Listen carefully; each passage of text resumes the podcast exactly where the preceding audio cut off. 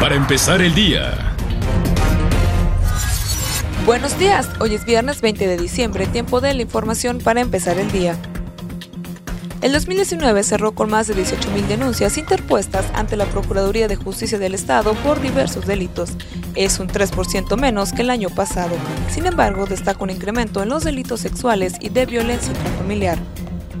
Durante la sesión del Consejo Nacional de Seguridad, Baja California Sur fue reconocido como uno de los estados en donde se redujo dramáticamente el homicidio doloso, aunque no cierra en 2019, la Red Estatal de Salud Mental reportó un deceso de suicidio del 6% en comparación con el 2018. Hasta el momento se han confirmado 51 casos de suicidio.